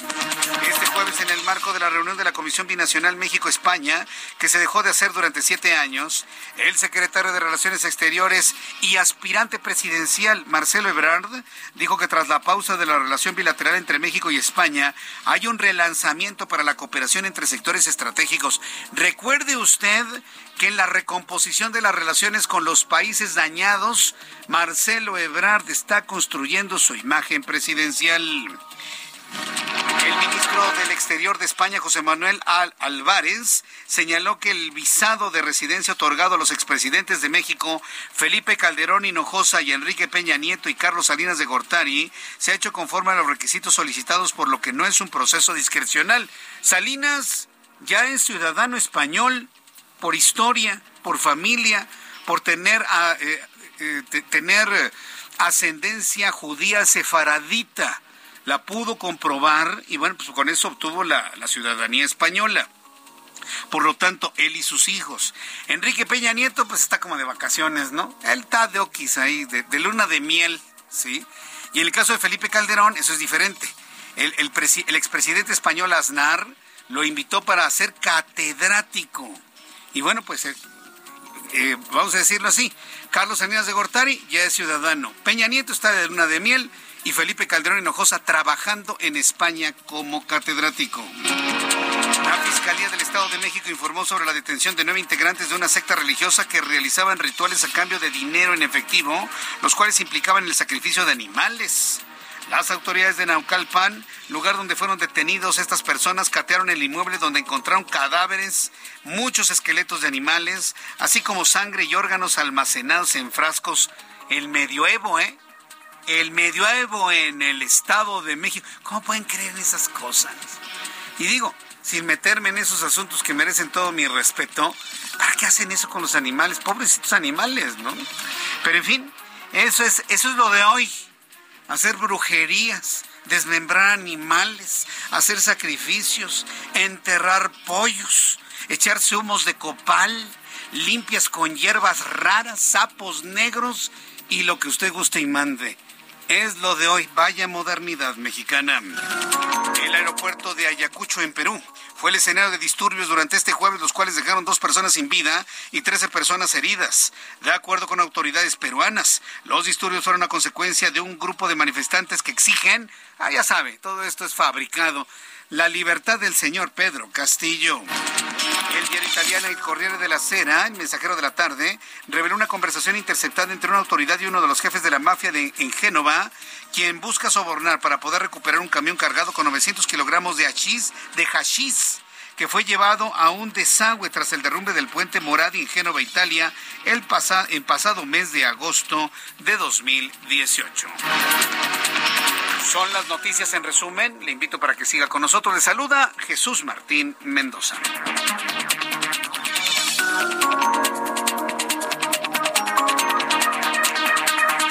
Ya son las 7 con 11, las 19 horas con 11 minutos hora del centro de la República Mexicana. A ver, súbale el volumen a su radio. Le tengo una información de último momento. Usted que me escucha en todo el país, en toda la República Mexicana y en los Estados Unidos, esta es la noticia de último minuto. Hace unos instantes, autoridades judiciales de Perú han dictado prisión preventiva por 18 meses, inclusive más, podrían ser más, pero al menos 18 meses. ¿Qué es 18 meses? Año y medio. Han dictado prisión preventiva de 18 meses al ex presidente, aunque le cueste trabajo a Morena, ¿eh? Al expresidente de Perú, Pedro Castillo, acusado de varios delitos. Siete delitos le están persiguiendo, entre ellos el de rebelión y el de sedición. Este lapso de tiempo será para realizar las investigaciones pertinentes para dictar la sentencia de Pedro Castillo. ¿Sabe lo que le están lo que le están haciendo prisión preventiva oficiosa? Bueno, no, oficiosa, sino ya total prisión preventiva. ¿Se acuerda de la discusión que teníamos acá? Que precisamente la prisión preventiva es para evitar que los presuntos se escapen. Ah, bueno, es lo mismo que están aplicando allá. Ah, pero allá para Pedro Castillo no les gustó aquí. Entonces ya el gobierno de Perú ha reclamado la injerencia de varios países latinoamericanos, entre ellos México, en el caso del señor Castillo. Y tal y como me lo informó ayer Mari Carmen Alba, congresista en Perú, presidenta de la Comisión de Relaciones Exteriores del Perú y miembro activo del Partido Acción Popular en Perú. Ayer me lo dijo. No se preocupe, Jesús Martín. No va, no se va, no se va a ir a México Pedro Castillo ni se va a andar paseando ni por Cancún ni por Acapulco con su amigo AMLO. Eso me lo dijo ayer Mari Carmen Alba y nos explicó lo que iba a ocurrir eh, con la autoridad judicial y se acaba de cumplir. Pedro Castillo podrá hacer todas las cartitas que quiera en papel de cuaderno o que él se los escriban, porque no sé finalmente si él lo escribe. Podrá hacer todas las cartitas, pero se va a quedar encerrado al menos un año y medio en Perú. Ya estaremos atentos de las reacciones que tendrá el presidente mexicano el día de mañana. Bueno, cuando son las 7.13, tiempo del centro de la República Mexicana, Vamos a revisar la información con nuestros compañeros reporteros urbanos. Empiezo con Israel Lorenzana. Adelante Israel, ¿en dónde te ubicamos a esta hora? Muy buenas tardes. Jesús Martín, muchísimas gracias. Pues hemos recorrido ya parte del ex central Lázaro Cárdenas, desde División del Norte, la zona de Churubusco y por lo menos hasta Izazaga. En términos generales, circulación abundante, pero a buena velocidad, algunos asentamientos a la altura del S4 Sur, pero nada para abandonar esta importante vía, ya que superando este punto la circulación mejora para nuestros amigos que se incorporan al viaducto o los que siguen su marcha con dirección hacia la zona de Izazaga. Hay que tomar en cuenta que tenemos vehículos de transporte público que circulan en contraflujo, por ello hay que manejar con mucha precaución. Pero en términos generales, una buena alternativa para nuestros amigos que van procedentes de Churubusco con dirección hacia calles del centro histórico. Jesús Martín, la información que te tengo. Muchas gracias por la información, Israel. Hasta luego. Hasta luego, que te vaya muy bien. Saludo a Alan Rodríguez. Alan, qué gusto saludarte. ¿En dónde te ubicamos? Jesús Martín, amigos, muy buenas noches. Avenida Oceanía y su continuación, la Avenida 608, con avance a vuelta de ruedas desde la zona del distribuidor vial Eberto Castillo hasta el cruce con la Avenida 602. Después de este punto, la circulación continúa con carga en la Avenida Central hasta la zona del Río de los Remedios. En el sentido contrario, tenemos carga que no deja de avanzar a partir de la zona del Río de los Remedios y su continuación en la Avenida 608 y la Avenida Oceanía hasta el cruce con el circuito interior. Por otra parte, tome en consideración en estos momentos la reducción de carriles en la zona de circuito interior desde la calle Pesos hasta la zona de Gran Canal. Esto por la obra que se realizará para acceder a la zona de Gran Canal de una manera más fácil. Esto está causando asentamientos desde la zona del aeropuerto y afecta a todos nuestros amigos que se desplazan con rumbo hacia la zona de la raza. Por lo pronto, Jesús Martín, es el reporte que tenemos. Muchas gracias por esta información, Alan Rodríguez.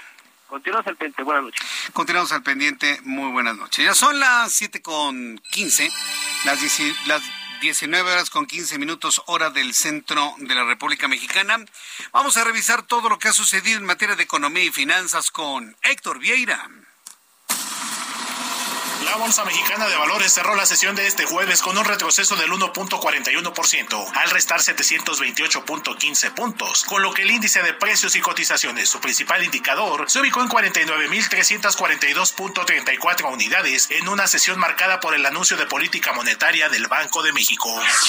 En Estados Unidos, Wall Street cerró con balance negativo ya que el Dow Jones retrocedió 763.13 puntos para quedarse en 33.202.22 unidades. Por su parte, el Standard Poor's restó 99.57 puntos, con lo que se ubicó en 3.895.75 unidades, y el Nasdaq se dio 360.23 puntos, que lo colocó en 10.810.53 unidades. En el mercado cambiario el peso mexicano se depreció 0.18% frente al dólar estadounidense, que cerró en 19 pesos con 51 centavos a la compra y en 19 pesos con 76 centavos a la venta en ventanilla. El euro se ubicó en 20 pesos con 72 centavos a la compra y 21 pesos con un centavo a la venta. En tanto, el Bitcoin tuvo una caída en su valor del 1.73% para ubicarse en 17.365.50 dólares por unidad, equivalente a 343.319 pesos mexicanos con 41 centavos. La Junta de Gobierno del Banco de México elevó este jueves en 50 puntos base su tasa de interés, con lo que llegó al 10.5%, el mayor nivel en su historia, lo que representa el decimotercer incremento consecutivo ante los niveles de inflación más elevados en las últimas dos décadas. Por otra parte, el propio Banjico ajustó del 8.3 al 8.1% su pronóstico de inflación general para el último trimestre de 2022 y del 8.5 al 8.3 la subyacente, al señalar que la trayectoria prevista para la inflación en el horizonte de pronóstico sigue apuntando al alza. La Comisión Económica para América Latina elevó su pronóstico de crecimiento para México del 1.9 al 2.9% al finalizar este año, mientras que para 2023 lo ubicó en el 1.1% al señalar que será de los países en la región que no caerá en recesión durante el próximo año.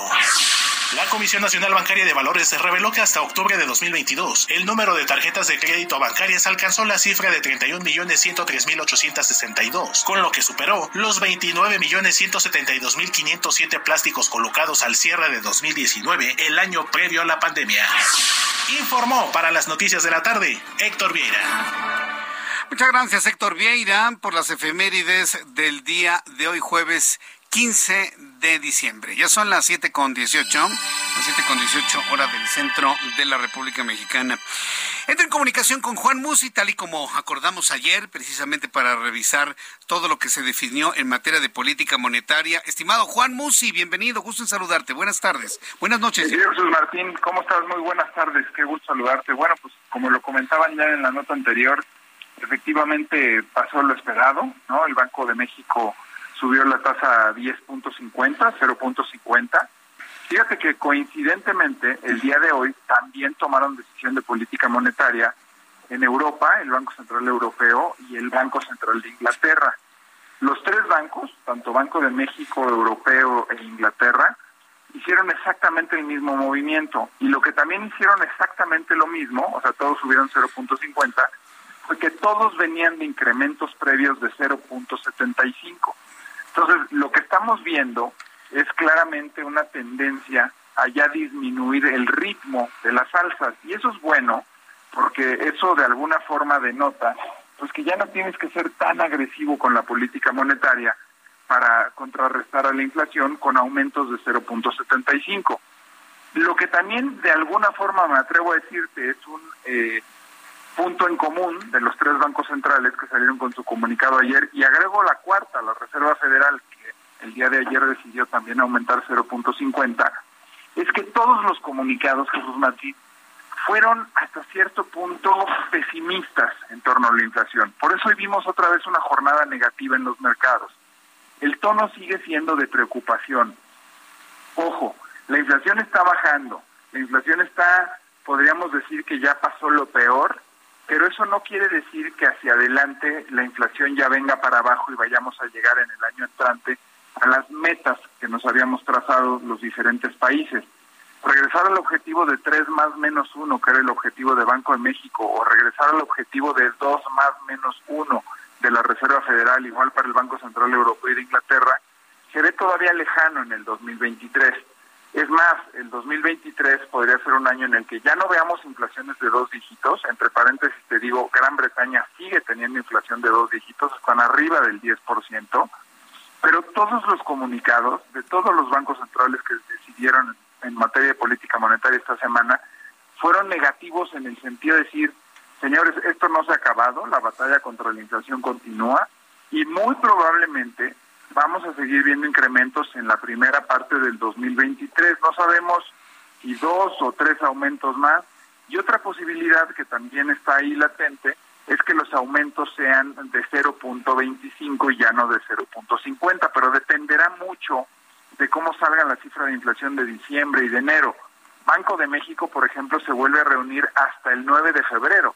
No vamos a tener decisión en enero porque el calendario del propio banco pues tiene 10 juntas al año y es hasta el 9 de febrero que tocaría, ¿no? Entonces, por un lado, me atrevo a decirte que recibimos noticias buenas, que es esta noticia pues uniforme y que el mundo está empezando a ver una disminución en el ritmo de las alzas porque se empieza a ver también una tendencia bajista, pero la mala noticia es que las alzas continúan porque los bancos centrales siguen viendo presiones inflacionarias. Y esto pues evidentemente preocupa porque en el caso de México la tasa ya está al diez y medio, en el caso de la Reserva Federal la tasa ya está al cuatro y medio, y pues lo que sigue es qué tan fuerte va a venir la recesión producto de vivir en un entorno de tasas tan altas. Y yo ayer te decía y te lo vuelvo a decir hoy, yo no creo que venga una recesión terrible o tremenda o profunda, pero sin duda cuando el costo del dinero aumenta, pues viene una recesión y viene un menor crecimiento económico y eso es inevitable, ¿no? Entonces, pues un, un ambiente de noticias, te diría yo, mixtas. Subió mucho el mercado esta semana, lunes, martes y miércoles y hoy bajó muy fuerte producto de esta nueva preocupación, mi querido Jesús Martín. Bien, pues eh, esto da algo de respiro, ¿no? Para lo que resta del año, ya para que tengamos, digamos, las últimas dos semanas del año con tranquilidad y a ver qué nos depara 2023, Juan. Sin duda, Jesús Martín. Y, te digo, yo me quedo con la lectura positiva del tema que, pues bueno, por lo pronto podríamos decir que esas inflaciones de dos dígitos que se vieron en Europa esas inflaciones arriba del 9% en México y en Estados Unidos, pues aparentemente ya pasaron, ¿no? Esa es la buena noticia. La mala noticia es que vamos a seguir pues al doble, por lo menos, de la meta de inflación que teníamos los años en los que transitábamos con inflaciones del 3, 3.3, 3 y medio, ¿no? Esa es la mala noticia, ¿no? Pero bueno, pues mira, eh, evidentemente los bancos centrales están haciendo su labor y yo creo que el gran reto que tienen hacia adelante es no ser tan agresivos que nos metan en una recesión terrible, ¿no? Porque si el, Banco Central de Europa o el norteamericano o el mexicano se les pasa la mano de alza, podrías tener un nuevo problema que es la subieron mucho o la subieron demasiado pronto y entonces por eso estamos sumidos en una recesión. Ese es el gran reto hacia adelante. Bien, pues mi querido Juan, yo te agradezco mucho el que me hayas hecho este análisis y este seguimiento durante toda esta semana. Todavía es tiempo, ¿no? En esta recta final del año de tomar decisiones de inversión, de portafolios y demás. Danos por favor tu cuenta de Twitter para que el público te pida alguna asesoría, alguna orientación. Por supuesto, te voy a decir brevemente algo. Hoy sí hace mucho sentido, por ejemplo, tener una parte del patrimonio en pesos que puedes invertir arriba del 10% y otra parte en dólares cuando el tipo de cambio esté a forma y estar al 4%. Entonces, hoy tiene más chiste decidir, pero siempre hay oportunidades. Me pueden encontrar en arroba Juan S. Musi. Arroba Juan S. Musi, la cuenta de Twitter de nuestro analista financiero. Mi querido Juan, te envío un fuerte abrazo. Muchas gracias y que tengas muy buenas noches, Juan. Igualmente, mi querido Jesús Martín, un fuerte abrazo y gracias a ti por todo el seguimiento. Fuerte abrazo, que te vaya muy bien. Juan Musi, analista financiero aquí en el Heraldo Radio con su servidor Jesús Martín y también ha participado en el Heraldo Televisión en nuestra emisión de 2 a 3 de la tarde. Voy a los anuncios y al regreso le tengo más información. Le invito para que me escriba a Twitter, arroba Jesús Martín MX, YouTube, en el canal Jesús Martín MX. Escucha las noticias de la tarde con Jesús Martín Mendoza. Regresamos. Continúa Heraldo Noticias de la tarde con Jesús Martín Mendoza.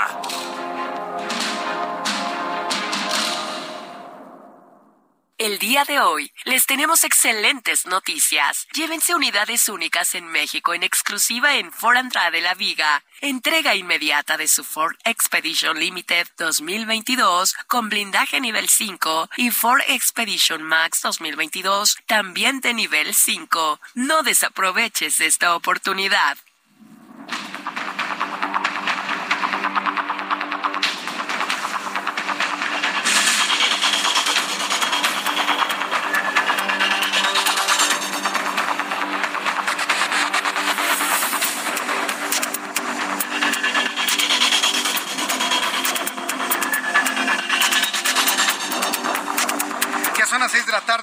Con 31 minutos hora del centro de la República Mexicana. Fíjese que hace algunos años, hace algunos años eh, platicaba con, seguramente usted lo conoce, es uno de los grandes hombres de la radio en nuestro país. Platicaba hace algunos años con Adolfo Fernández Cepeda, la voz universal. Le mando un saludo a don Adolfo Fernández Cepeda, la voz universal, todos lo conocemos, ¿no? Este, muchas veces he comido con don Adolfo y alguna vez platicando sobre la percepción del tiempo, me decía, mira Jesús Martín, cuando uno es más joven, la vida se mide en meses. Mientras más grandes somos, la vida se mide en navidades. ¿Y a qué razón tenía don Adolfo Fernández Cepeda? Tiene don Adolfo Fernández Cepeda. ¿Qué razón tiene? Mientras más avanzamos en el tiempo, el tiempo da la impresión que avanza más rápido. Y todavía nos acordamos de la Navidad anterior y ya tenemos para la siguiente semana, ya tenemos la Nochebuena y la Navidad y en dos semanas el Año Nuevo.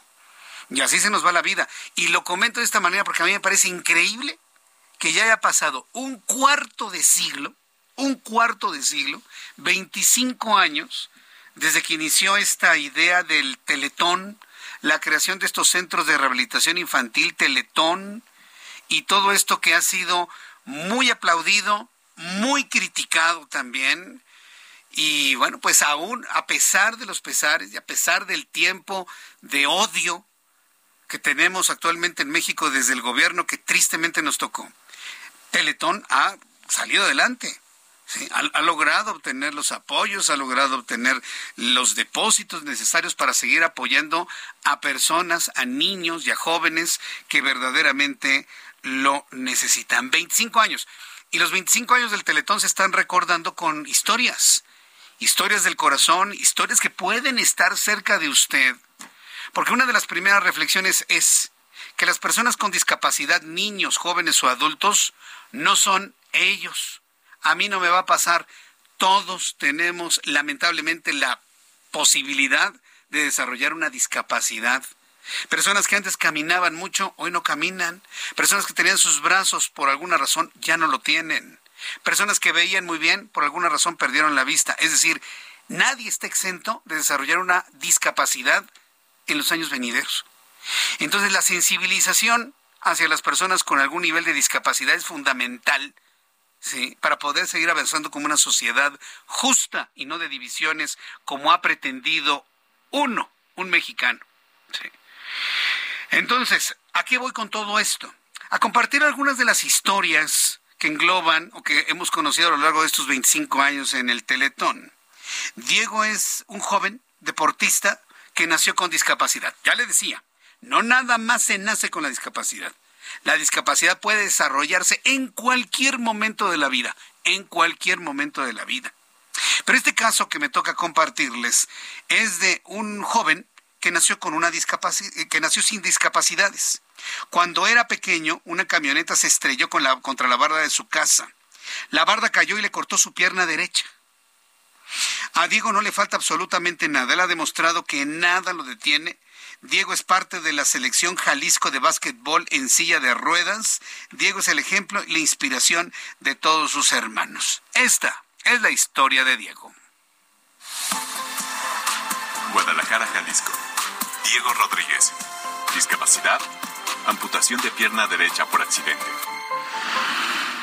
Diego, él nació bien, completito. Por imprudencia de otra gente, pues le tocó a él, ahora sí. Una camioneta se subió a la banqueta de la casa, tumbó la barda. Yo traía a Diego abrazada, nos cayó encima a nosotros. Una vecina se empezó a escarbar, lo primero que encontró fue su pie y ya después encontró a Diego.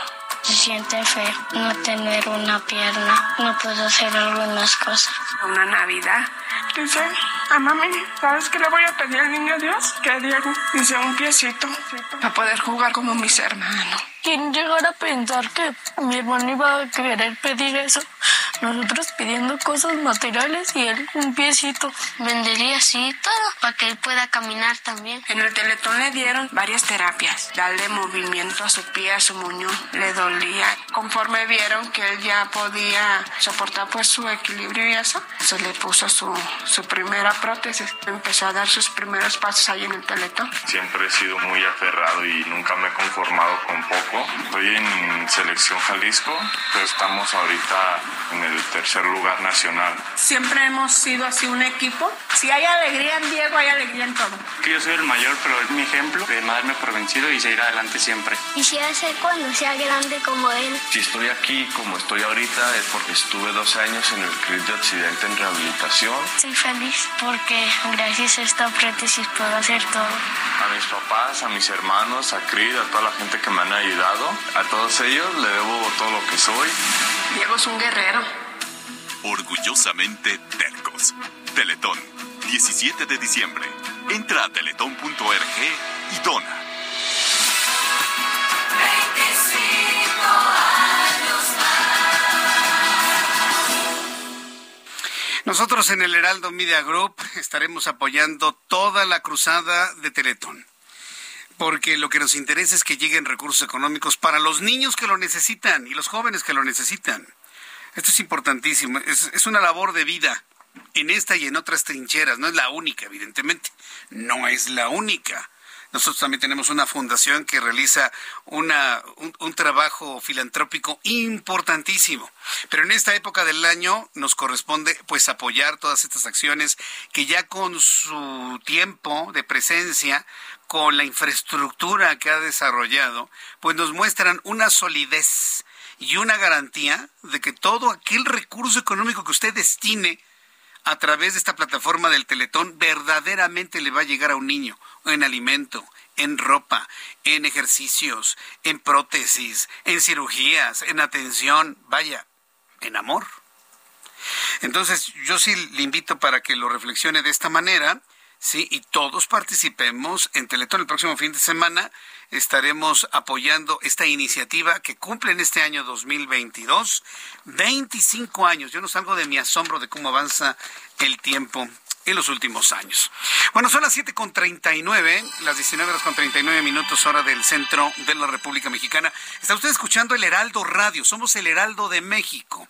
En nuestra plataforma de radio que se transmite en toda la República Mexicana y también en los Estados Unidos y siempre muy agradecidos con su sintonía, con su presencia, con su eh, participación a través de nuestras formas de contacto, consulta, de diálogo. Y de esta manera pues hacemos un círculo padrísimo, ¿no?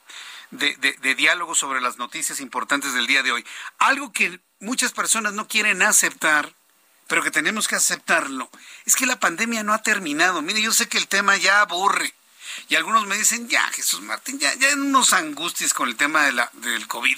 Mire, no es angustiarle, es presentarle una serie de datos para que usted norme criterio, tome medidas de protección para su familia y para usted, ya sea vacunándose, ya sea eh, utilizando el cubrebocas, ya sea evitando ir a lugares concurridos, todo lo que esté en su mano por hacer para evitar el contagio, hágalo. Y ese es el objetivo de la información que le, estoy dando a conocer. Estamos o no ya en una sexta ola de contagios de COVID-19. Ya le daba los datos hace unos instantes, 19.848 contagiados, 107 fallecidos más, 330.699 cifra oficial, sabemos que la cifra real es mucho mayor, y un total de 7.165.257 contagiados de COVID de lo que va de la pandemia en la República Mexicana. Yo creo que son muchos millones más. En la línea telefónica, el doctor Mauricio Rodríguez, profesor de la Facultad de Medicina y vocero de la Comisión de la Universidad Nacional Autónoma de México para el COVID. Doctor Rodríguez, gusto en saludarlo. Bienvenido. ¿Cómo está?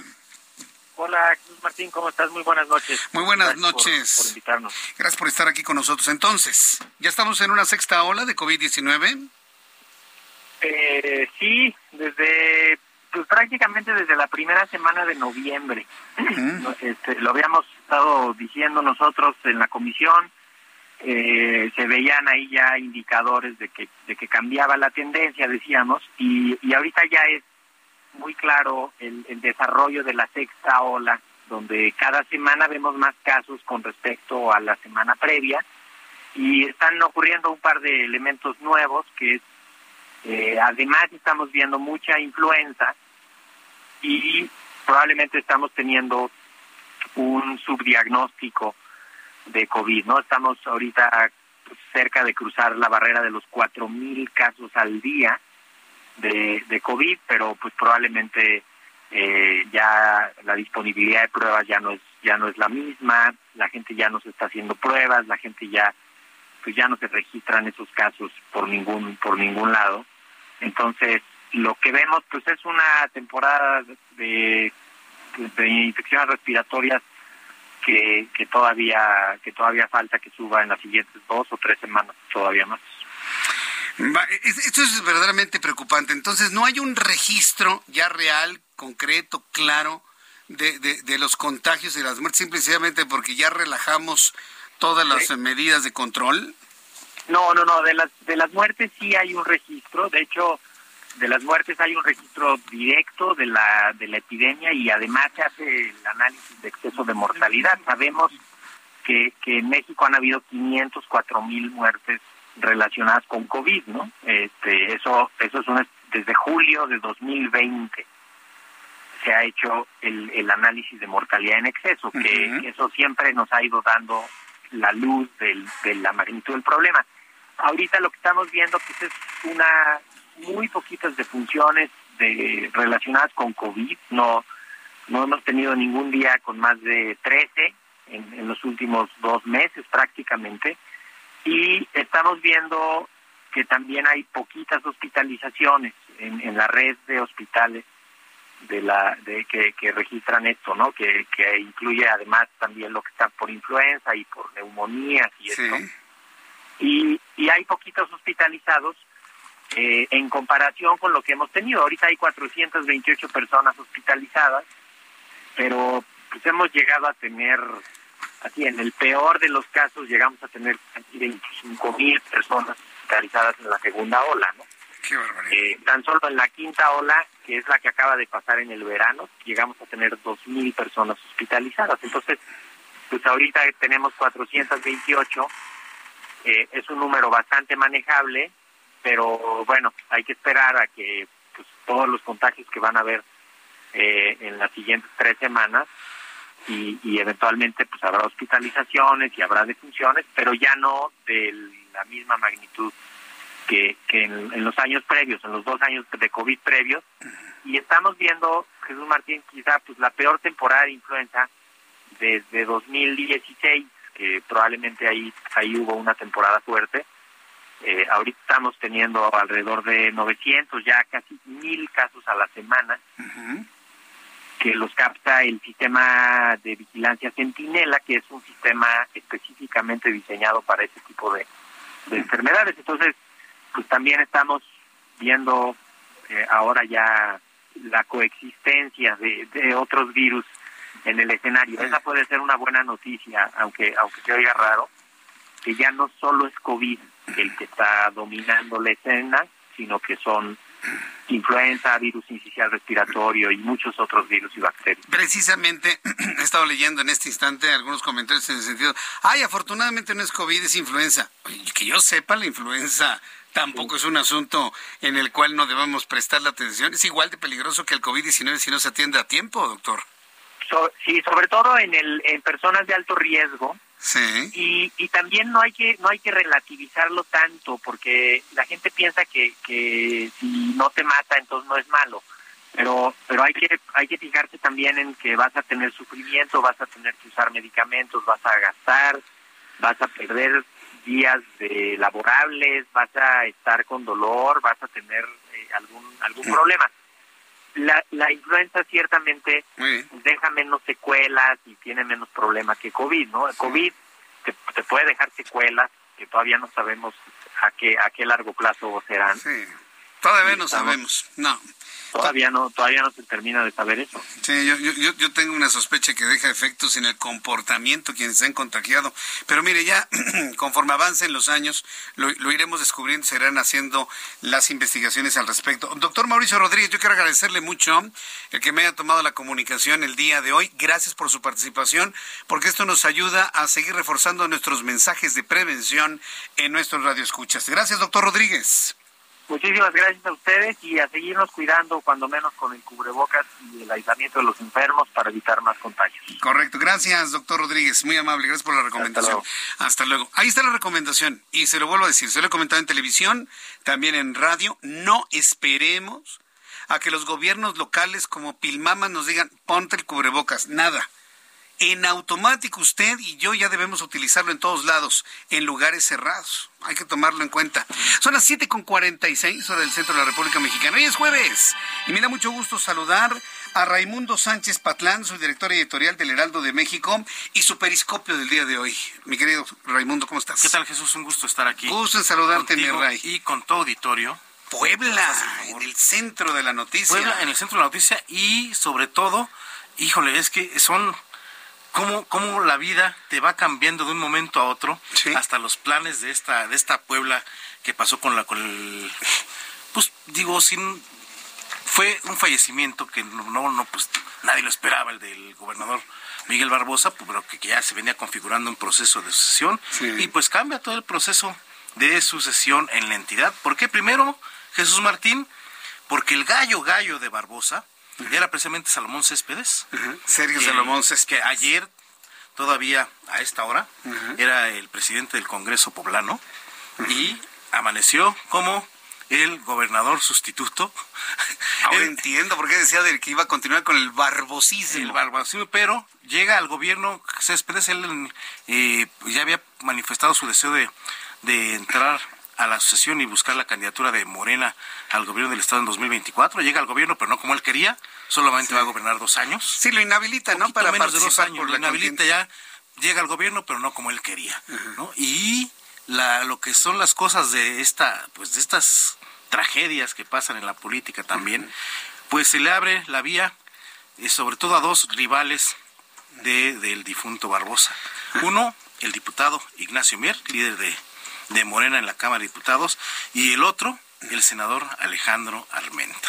Ambos, acuérdate que Armenta Él fue el rival de Barbosa, que también entró a través de una tragedia Barbosa al gobierno de Puebla, recordarás. Es que son dos tragedias son dos tragedias en ese mismo estado y que, que, pegan al gobierno y pegan en los planes pues de pues de política de, de, de gobierno pues eh, Barbosa recordemos que en 2018 recién as, uh, asumida la, la gobernatura por Marta Erika Alonso pues pasa esta tragedia del helicóptero uh -huh. y Barbosa que había perdido la elección se vuelve a apuntar y su rival en la candidatura, que la nueva candidatura que hicieron, pues era Alejandro Armenta. Uh -huh. Barbosa le ganó y si bien llevaba una relación institucional, pues no era del todo ahí cordial, ¿no?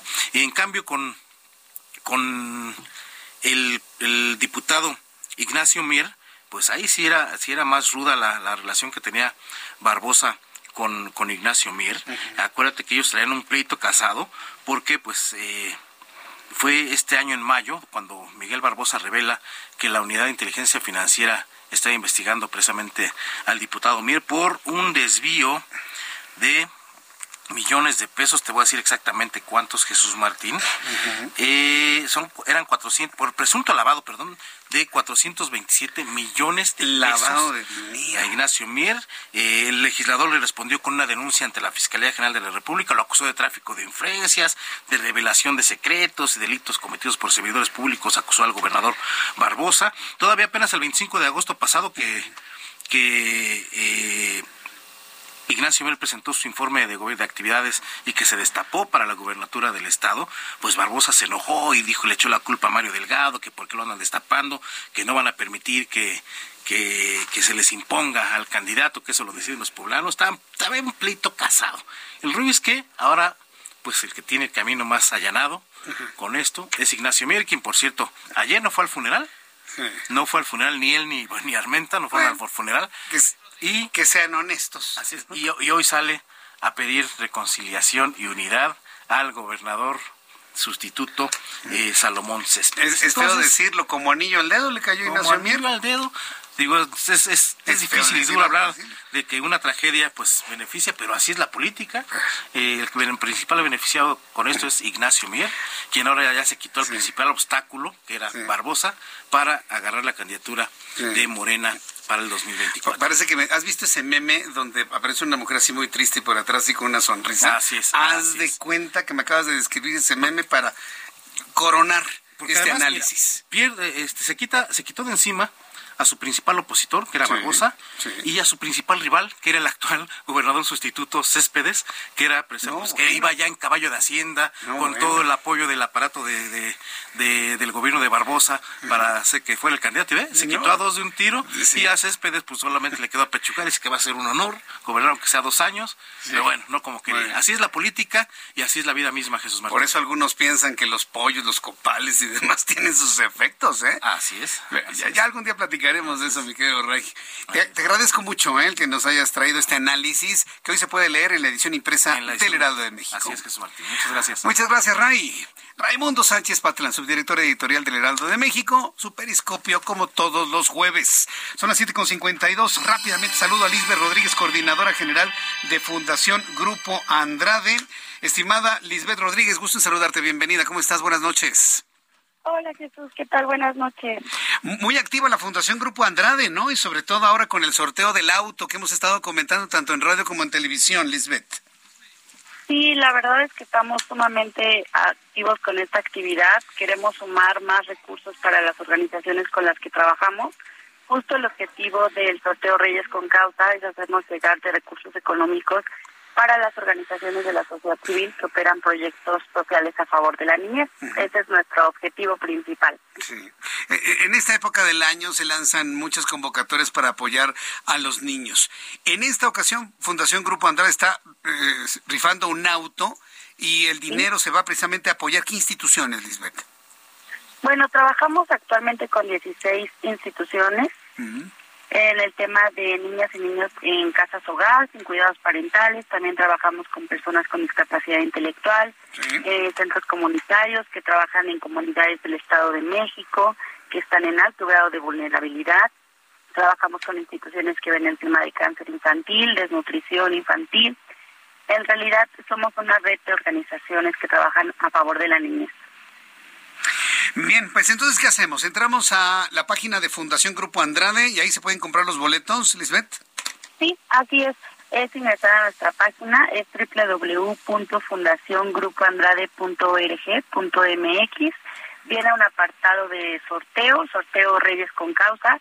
Le dan clic, ahí viene toda la información. Los invitamos, de hecho, a que conozcan también nuestros términos y condiciones y pueden comprar uno o todos los boletos que quieran. Eh, la compra es segura, es por medio de PayPal y Flat para que también estén eh, protegidos por esa parte. Y el boleto se les envía de forma digital a su correo electrónico. Mm, qué bien. Bueno, pues la verdad muy tecnológico, muy bueno, muy rápido. Y pues yo te agradezco mucho, Lisbeth, que nos hayas eh, traído toda esta información para invitar al público a participar en este sorteo Reyes con Causa. Muchas gracias por este tiempo, Lisbeth. Gracias a ustedes, gracias por la invitación. Y bueno, compren sus boletos, solo cuestan 100 pesos. 100 pesos, sí, hay que comprar varios. Gracias, Lisbeth, que tengas muy buena noche. Gracias. Gracias igualmente. Y con esta invitación para que usted participe en este sorteo y se pueda llevar un auto, un Aveo, transmisión automática, aire acondicionado 2022, entre a fundaciongrupoandrade.org.mx. Nos despedimos el día de hoy. Mañana, Heraldo Televisión, 2 de la tarde, canal 8.1. Heraldo Radio en todo el país y en los Estados Unidos. Soy Jesús Martín Mendoza por su atención. Gracias. Buenas noches. Hasta mañana. Esto fue Heraldo Noticias de la tarde con Jesús Martín Mendoza.